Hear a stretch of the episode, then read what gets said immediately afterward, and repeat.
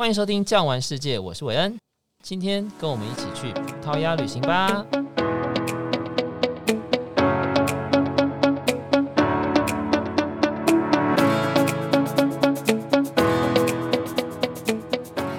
Formosa，美丽之岛，是台湾在这个世界上的别名。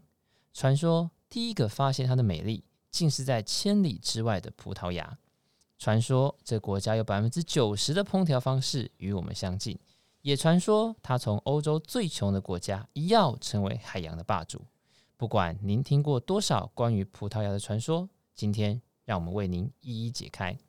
今天我们的来宾就是我们的 Olivia 甜甜。Hello，大家好。哎，甜甜啊，我们刚刚提到这个葡萄牙，其实你知道，在疫情之前呢，曾经有一段时间，葡萄牙变成是整个欧洲地区最红、最旺旅游的地点，甚至呢，超过了什么法国啊、意大利啊这些地方。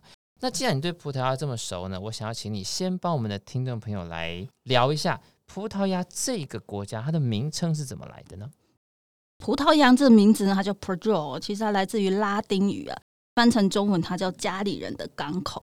从这个地方来就发现很多的城市，它都跟港口是有相关的意思，而且会取这个名字是跟罗马人当时征服了杜罗河河口的地区来命名的。到十一世纪的时候呢，Porto 这名字才被固定下来，成为葡萄牙这个国家的名称。所以说，葡萄牙这个名字其实来自于拉丁文。那葡萄牙自己本身这个国家。所讲的葡萄牙语应该也是拉丁语系的其中一支，没错吧？啊、哦，是的，欧洲很多的语言都是从拉丁语衍生出各国家不一样区域的语言。OK，了解。那我们刚刚有提到，就是葡萄牙呢，现在不是欧洲排列可能前五名的强国，可是好像在当年十五世纪的时候，它却是海上非常非常强大的一个国家。这个部分可以跟我们聊一下吗？好的，讲到这个葡萄牙强盛的时期，当然现在。也是他过去的荣景啊，他真正的崛起要讲到欧洲历史上有一段很重要的历史，叫大航海时期。这段时期大概是十四世纪到十七世纪，欧洲的国家呢，它受到很多包含当时土耳其人他的陆路贸易的限制，他为了寻求更多的资源，所以呢，有这个所谓的船队到各个地方去探索。葡萄牙呢，就是在这个时期快速的来崛起。但是呢，葡萄牙这个国家，它当时要崛起的时候，也要有一些条件吧。我记得它刚开始有一点穷，那它后来呢，是靠着强大的银弹，还是说呢，它是有着非常强大的航海技术，所以才能够称霸这个海上呢？讲到葡萄牙当时候作为海上的时期啊，主要有几个原因。那大体上来说，最一开始呢，航海的几个国家就是第一个是葡萄牙，再就是西班牙。航海时期呢，资源受到限制哦。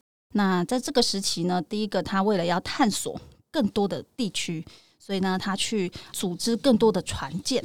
再来就是寻求探索的过程，会有找到更多的领地。所以这个时期也是殖民主义的开始，自由贸易的兴起，就是从这个大航海时期衍生的。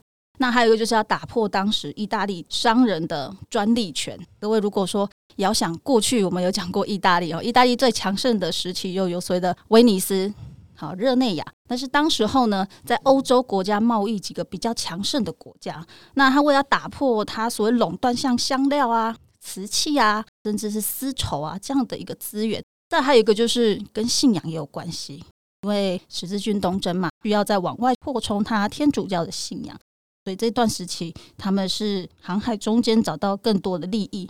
那为什么它可以往外扩张的那么强盛？主要还是航海技术的改进啊。因为十二世纪之后呢，有比较好的船只技术。那当时候的人们，他从阿拉伯人身上学到所谓的罗盘怎么使用，怎么看天象。所以呢，整个航海技术的改进呢，也是造成整个大航海时期的进步。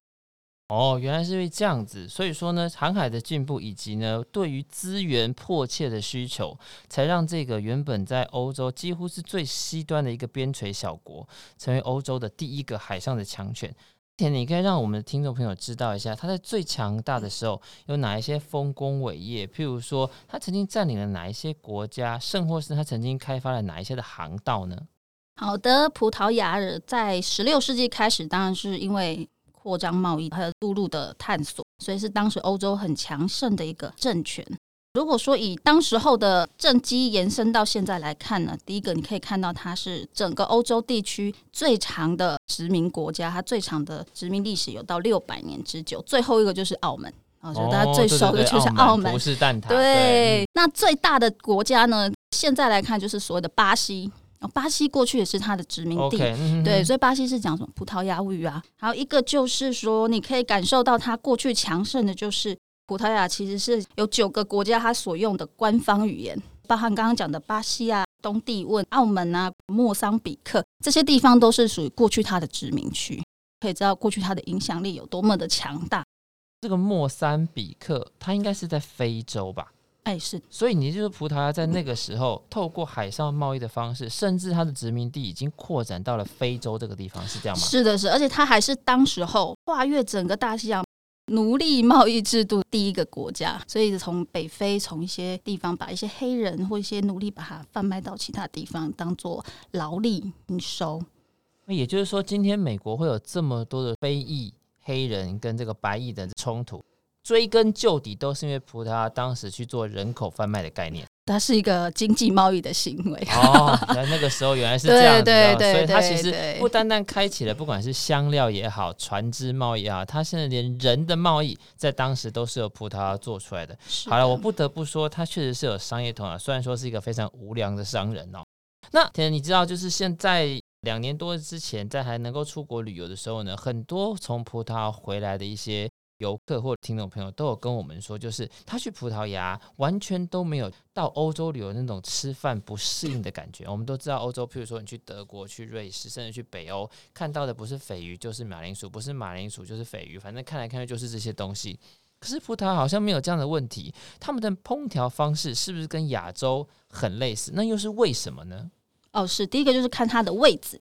葡萄牙地它是这样长长的，其实它跟台湾有一点像。OK，是它中间有个山脉，东边是多山的地形，它的西半侧是迎靠着大西洋，所以它的食物呢方式跟它的来源就比较多。它有很多的海鲜，嗯哼，啊，所以到了南部你就会去吃到很多的海鲜。那因为贸易的关系呢，他们过去有用大蒜啊、橄榄油啊这些食物的引进，嗯、所以它的饮食方式呢又跟亚洲很像是，它很多是用热食的方式。啊，比如说您吃过什么海鲜饭、炖饭，嗯嗯嗯、那这是属于热的；还有油炸的，比如说鳕鱼球。那这些饮食方式其实跟亚洲人的习惯是比较相近。我们台湾的游客到这边来会觉得，哎，食物上的接受度它是比较高的。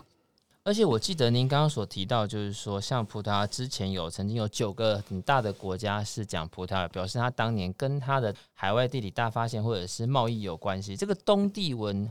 好像是比较靠近印尼那一块地方，他们是不是也盛产香料？所以有很多的香料会回到葡萄牙这个地方去，变成他们料理的其中一种方法，对不对？嗯，是的。其实葡萄牙的料理它比较像融合了意大利或法国，再加上一些亚洲的料理。所以吃起来你会觉得综合式的一个吃法很亲近。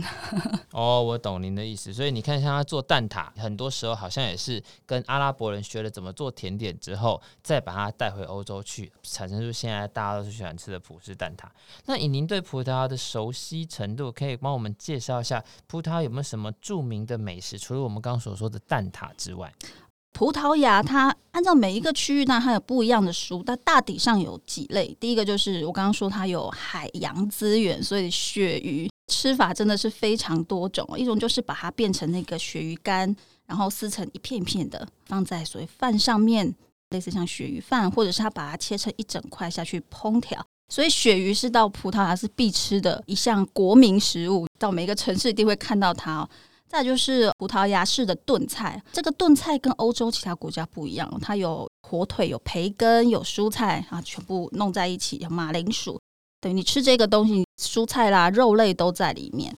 还有一个就是，你如果常常上网的话，哎，你会看到葡萄牙是要吃的就是湿式三明治。湿式三明治是加水的意思吗？哦不，因为它出来就是一整份，里头料非常丰富，再有 cheese。那你知道 cheese 加热之后，它就是湿湿糊糊的。台湾叫湿式三明治啦，所以我们是这样子翻译，就是把它这个形象化了。对，那湿式三明治其实是波尔多人的吃法，典型肉类的食物，它是面包里面夹一层牛肉啦，然后就鸡肉啦，又在肉夹夹夹夹起来，然后呢再下去烤箱把它烤出来。所以到葡萄牙有一些咖啡厅，它是有供应这样的一个料理，当它是一个下午茶。还有一个就是烤沙丁鱼，然后沙丁鱼，对对对对，已经到了南部海岸线。好，可我们欧洲现在葡萄牙最热门的旅游景点就是南部海岸线哦。四月到六月份有所谓的沙丁鱼的一个季节，然后它会现烤这个沙丁鱼，一只一只的。啊，它比较大一点，这样大条一点的沙丁鱼在葡萄牙也是美食的一种，就对了。嗯，是的，而且它因为现捕现烤，所以有一些餐厅，它可能你跟他点一份餐，他会给你一直供应你。哦，就看你的餐点啦。哦，但它在南部或者是比较靠沿海的城市，它算是非常当地的国民海产料理，哦，就是当地的美食。还有就是您知道就是蛋挞了，嗯、哦，对，对葡式蛋挞，台湾对的葡式蛋挞是熟悉的。但你知道葡式蛋挞其实？蛋挞它是算修道院的一个食物。修道院，你说的是和尚做出来的料理吗？呃，和尚、修女、修士、哦，修女跟修士。OK，Sorry，对对对，也、嗯、也是当地在欧洲的欧洲的和尚哈，修女、修士啊。那最有名的就是在里斯本啊，里斯本的修道院旁有一个百年的这个葡式蛋挞店。那过去呢，其实是由修女修士去研发出来，因为做过礼拜之后，你的时间出来，你可能就肚子饿了，或者供应给这些来礼拜的人，因为口味非常好，当然它就传到很多地方，因为又有贸易的关系嘛，所以在葡萄牙、澳门一定要去吃一个什么玛嘉烈蛋挞。其他的话，像烤乳猪啦，还有一个我想要推荐的是鸭肉饭。鸭肉饭，哎，是的啊。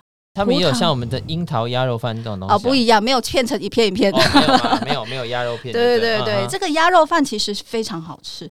鸭肉是用红酒去慢慢的炖，它鸭肉是烂烂的啊。起来之后呢，它会跟着这个米饭一起进烤箱烤，所以你的鸭肉的这些精华呢，它就会到这个饭里面。出锅的时候呢，厨师会将这个鸭肉还要撕成一片一片碎碎的，有点像鸡肉饭的感觉，它就是鸭肉饭。通常他会再给你一点点，比如说是。香肠片点缀，口味是非常独特。我认为应该可以算是到葡萄牙必尝的美食啊！赞，听起来实在是受不了哦。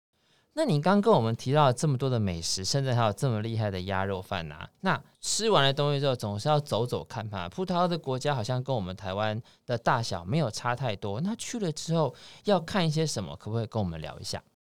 到了葡萄牙呢，一般我们进出的两个点啊，一个就是。波多，一个就是里斯本啊。往南走的话呢，有所谓的海滩，好，阿尔加韦海滩。葡萄牙最受欧洲国家游客喜欢，就是它的海岸风光哈。所以各位，如果您有足够的时间呢，是可以往南部的海滩去的。但因为我们台湾一般团体，它的时间是比较不那么充足，所以固定会去的就是啊大的城市，就是宫殿。离里斯本不远呢，有所谓的辛特拉区，它有很多的宫殿，还有过去的城堡，还有就是到了波多哈，会去所谓的杜罗河流域哈，这个地方呢，它产酒嘛，所以一般呢有一些行程，它会在这个地方搭船到所谓的葡萄酒区去欣赏这个葡萄酒园的风光。当然也有东边的区域啊，东边的区域其实它所谓的高山地形哈，比如说蒙桑托啊这些山区城市。这个都是属于东边呢。开车过去的话，啊一般绕一圈都会走到这个东边，就是看所谓的山区的风景。可以请教您，刚刚说到了它的第二大城杜罗河那个地方会有产酒，是产什么样的酒？是红酒、白酒还是威士忌呢？这个地区它叫波多，所以它这里酒叫做波多酒，它算是红酒的一种，不过它是口味尝起来是比较甜一点。那这城市是位在杜罗河区域。这个波多酒的历史是这样子，一般来说呢，它现在算是葡萄牙的国酒，所以讲到了葡萄牙就会想到啊，我要去买波多酒啊。那实际上呢，这个波多酒是十七世纪当时的法国人酿造的，跟英法战争是有关系的。当时在中世纪，英国跟法国关系处得相当不好，因为有所谓的战争的爆发。但欧洲人是非常喜欢品酒的，葡萄酒是他餐桌上的一部分。那法国它当然是产酒的国度了，英国它这中间的贸易有问题，那所谓的产酒的酒量的运输，它就会有所谓的问题。所以为了要解决英国人喝不到法国的葡萄酒，所以我要找到一个替代的地方，所以就找啊找，就找到了葡萄牙这个地区，因为它也非常适合来栽种葡萄跟酿葡萄酒。那波多酒一般酒精浓度在十一度半到十四度之间。刚刚有提到，就是说整个葡萄牙里面，它的南部海岸，呃，虽然说一般的团体可能比较少去，因为它的去的天数不够，但是它却非常的美丽。这部分可以跟我们聊一下，就是说在南部海岸的部分为什么会这么漂亮？还有它大概都是走一些什么样的行程跟景点呢？呃，南部海岸呢，就所谓的西半侧，在南边呢，跟台湾其实有一点像。其实葡萄牙现在是欧洲游客旅游的必选之地。第一个，它物价便宜，它相对于台湾物价没有差很多，大概台北再贵一点点而已。等于说哇，比台北贵是不是很贵？没有，台北真的算划算的地方哈，物价很便宜，食物也很好吃，飞过去时间很短。那欧洲人最喜欢晒太阳，所以南部的海岸呢，一直以来都是目前葡萄牙他们在推观光，大多数官方在推的地方哈。那这个地方呢，就刚刚我说，它有所谓的很漂亮的沙滩，它有所谓的差异侵蚀的地形。有一个地方叫贝纳吉尔海滩洞穴，它其实是一个大型的海蚀洞。这个沿路上呢，不是只有这个洞穴，是因为它刚好够大型。那我们曾经也有这样的一个行程，你可以从南部的海岸的港口搭船出去呢，欣赏沿岸的这些差异侵蚀的岩石的风光啊，它有不一样的形状，然后去欣赏这个海蚀洞的地形。对于我们台湾的游客，我觉得是算是非常适合去，因为你时间比较不多嘛。好，那欧洲的游客一般会在这个地方呢，去订所的海滩的饭店，然后还会在这里度假一个礼拜啊，或者是两三天，他就是住在这里，然后去游泳。所以南部的海岸地形呢，它其实要看你的需求哈。比如说你是想要去看这个差异侵蚀，有所谓单纯的海滩，各式各样不一样的风景。因为听您刚刚说啊，这个南部的海滩的风景其实是不输意大利，甚至呢，它是有的时候如果天气好是可以超过意大利。所以，听众朋友，如果下次有空去葡萄牙的话，不妨除了城市之外，也可以来走一走，像这样子一个我们所谓的欧洲的秘境哦。听说呢，在葡萄牙有一个非常特别的音乐，我们称为法斗。那你可以跟我们聊一下法斗是在做什么的吗？葡萄牙的音乐法斗，法豆其实讲他的音乐是要唱给大海的哀愁。其实当时传说它是一些航海士之间流传的音乐啊，没有什么固定的主题。其实它可能就是唱一些情怀，唱一些怀乡之情、爱情啊，各式各样的人生的故事啊。但是它有一个特点是它有一点哀伤，所以一般在表演的场合呢，它是吃饭的时候呢，它会有个舞台专门演唱的女性歌手。是女生比较多哈，女性歌手，然后有当地的乐器，像我们的台湾的吉他，但它长得不一样，它像梨子的形状，三弦琴嘛，啊、呃，类似，对，它叫刘特琴、嗯、，OK，啊，刘特琴，传统是只有它，然后它旁边还有一些吉他哈。那一般演唱来说呢，它是一个小时到一个半钟头哦，演唱的是人生的悲伤的故事哦，所以节奏是比较慢一点，不过算是葡萄牙当地传统音乐。那也融合了，因为他有去过，也跟北非的音乐跟很多地方的音乐结合在一起，所以它是一个融合式的一个音乐的演奏方式。应该不会悲伤到让我们的听众朋友吃不下饭，不会，哦，倒是不会这样。对，因为它其实有一个说法，它是对于命运的哀叹啊啊，因为航海在外头啊，你很多时候你可能怀念你的家，但你又不能回去，很多的无奈。当然也有加上一些你感情上的一些生活淬炼，但是相对于。一般你可能听音乐会那种比较明快，它是比较属于比较缓慢的节奏，比较沉重一点的。那翻成台语就是“被为找个会几刚准备离开流”。哦哦哦，对对对，是这个概念。哦，如果翻成台语就是这样子哦。对，有有那个味道，有那个味道。OK，好。刚刚您所提啊，就是葡萄牙其实它是一个欧洲第一个海上的强权嘛。那也因为不管是资源的关系，还是因为地理位置的关系，那我们来聊聊地理位置好了。因为葡萄牙，我看地图，它好像真的是在欧洲很西、很西、很西边的地方。相对如果你走船路来说，可能真的离东方比较近。那我们到了葡萄牙旅游的时候，会不会到这个所谓的地理的意义上的最西端去呢？哦，有的啊，您说的真好，这个叫欧洲最西端。哎，有专门的一个地区啊，这个地方呢，离里斯本也不是非常远，你开车可能一个半小时左右可以到。这个地方叫路卡罗卡罗卡角，这里有一块石碑，是当时的一个诗人叫卡蒙斯所写的，然后上面写的是“道路止于此”，然后就是道路到这里停下来了。往前看，前面就是大西洋，海洋从这里开始，所以这里被誉称为欧洲大陆的最西端。北纬大概位在三十八度，啊，西经大概是九度的位置，就是在这个碑上你可以看到。那你也可以在这里领到一张证书，然后你到了欧洲最西端来的一张证书。我、哦、还可以拿证书。听众朋友，如果你今天到这个地方去，不单单证书，记得在你的 Google Map 上面直接做打卡的动作，你的朋友就会看到你人就站在欧洲的最西端，是一个非常特别的体验哦。那么呢，我们都知道到欧洲去呢，一定要看一些城堡啊，看一些皇宫啊。尤其呢是葡萄牙，像这样子一个曾经是如此强大的海上强权，当他从国外源源不绝把一些香料，甚或是黄金或者是白银运到国内的时候，应该会有一些很漂亮的宫殿。这些我们可以在哪里看到呢？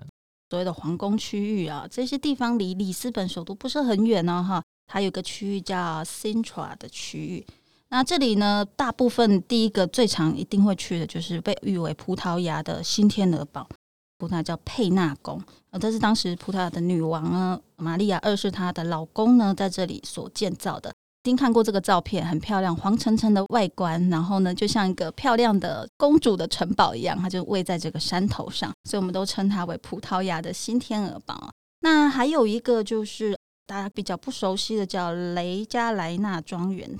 它是一个庄园，一个区域，一个伯爵住的地方。啊，对，一个伯爵住的地方，就是一个贵族所兴建的地方。它是十世纪所兴建的。呃，里头呢有所谓的夏宫，有很多艾曼纽式的建筑，它有很多的机关，好不一样的机关在里面。好，所以有一些人呢，可能在杂志上或者是旅游丛书上会看到的呢，啊，你也可以到这个所谓的雷加莱拉的庄园来看一下。那另外就是过去的皇宫，就是辛特拉皇宫。哦，王宫就在这个地方呢。它位于一般团体的话比较近啊，你可能一停车就可以走到。最大的象征佛就是两只尖尖的牛角，这、哦、是它的厨房烟囱。哦，这是它的外观，就是过去中世纪葡萄牙所谓的皇宫就在这里。哦，所以一般辛特拉区比较常去或者是比较知名的呢，容易抵达的地方呢，就是这三个区域。好像之前葡萄牙还有国王的时候，他都会到这个地方来去做避暑，是不是这样？哦，是的，啊，因为气候呢舒适啊，有一些森林啊、丛林，那离首都不是非常的远哦，所以这个地方也被称为夏天休息的地方。嗯，差不多就是我们台湾阳明山这样的概念。哎，是的。好，那一般来讲，我们的听众朋友到了葡萄牙去的时候呢，你旅游除了吃，除了看景点，你一定要住宿嘛。那葡萄牙这样的一个有历史感、有历史意义的国家，有没有那种也有特别历史意义可以住宿的地方呢？哦，有的喜欢住皇宫吗？你喜欢呢、啊？哦，喜欢哈。对，哎，很多的修道院，甚至是过去的皇宫或是王室贵族的建筑物，在葡萄牙政府还有当地的一些财团的合作之下呢，他们把它整建出来。所以葡萄牙呢，有所谓的 Posada 哦，这个建筑叫 Posada 呀，它是有一个很多区域都有，有一些是皇宫建的哦，有一些是所谓贵族的宫殿。整建之后，您可以住进去呢。里头呢，各位要知道，这个是有历史的建筑啊。它分成两种，一种是所谓财团式的 posada，呃，通常是所谓修道院改建的比较多。好，修道院通常因为有很多的修士，所以他们的空间呢，大厅空间会比较大一点。那这些地方呢，它的设备、硬体设备翻修的稍微比较新颖一些。但有一些像是呃，在 Evora 附近。然后有一个皇宫，过去呢国王住的地方啊，那这个就是整个一比一的还原，所以里头有非常浓厚过去中世纪的有蓝瓷的建筑，但房间就是也非常的传统。我认为在住宿上，如果各位你有诶想要体验一下过去的王室或贵族的房子，你可以去选 Posada 这样的建筑来住看看。但像这样子的建筑，应该会有几个跟一般饭店不太一样。第一个就是它每一间的大小可能不太一样。像我们啊，假设五星饭店、四星饭店，嗯、我每一间房间三零二到三零五都是一样的房型，它不是吧？它一定是有稍微大一点、稍微小，因为毕竟它是用以前人的房子哦，是的，改建而成的，对不对？这是第一个。那第二个，我相信像这样的 Posada，它一定是建在一个山明水秀、幽静，但是不太在市区的地方吧？看区域，东部，比如说蒙桑头这样的地方，嗯，它就真的在山明水秀山上啊，因为它刚好在一个山头上，鸟会叫虫会鸣，对对对对，嗯、白天视野相当好。但比如说像 Evora 一些旧的一些小镇里头的 Posada，它其实就在市中心里面。OK，对，所以其实要看在这个 Posada 它在的城市是哪一个，还有我所谓的区域在哪里。了解，所以以您来推荐的话，你会觉得到葡萄牙是不是一定要去住一下这个您所谓的波萨达去感受一下？我觉得还是要看听众朋友的喜好，对，因为其实葡萄牙它的住宿的选择它不贵，啊，有去过的大家知道，你查一下跟欧洲的其他饭店比，为什么它会被这么多欧洲人喜欢？是因为它的消费真的不贵哈。相对的一些饭店，四星到五星的饭店，它可能都是属于你诶比较亲民的价钱。好，但是以体验类来说，我认为，比如说到东部或是某一些皇宫城堡，诶，你有这个体验下的需求，我觉得可以接受它历史意义，我觉得它是一个很好的体验。了解您的意思，所以说呢，如果听众朋友你是对于古堡像这样子的地方情有独钟的，然后呢又不想要花太贵的钱的话。葡萄牙会是一个你选择的好地方。那最后呢，我想请甜甜帮我们聊一下，就是说，那葡萄牙虽然说离我们好像很远，可是好像还是有一些很有名的人是我们听过的，可以帮我们介绍一下说。说哦，原来这个人是葡萄牙人呐、啊，有吗？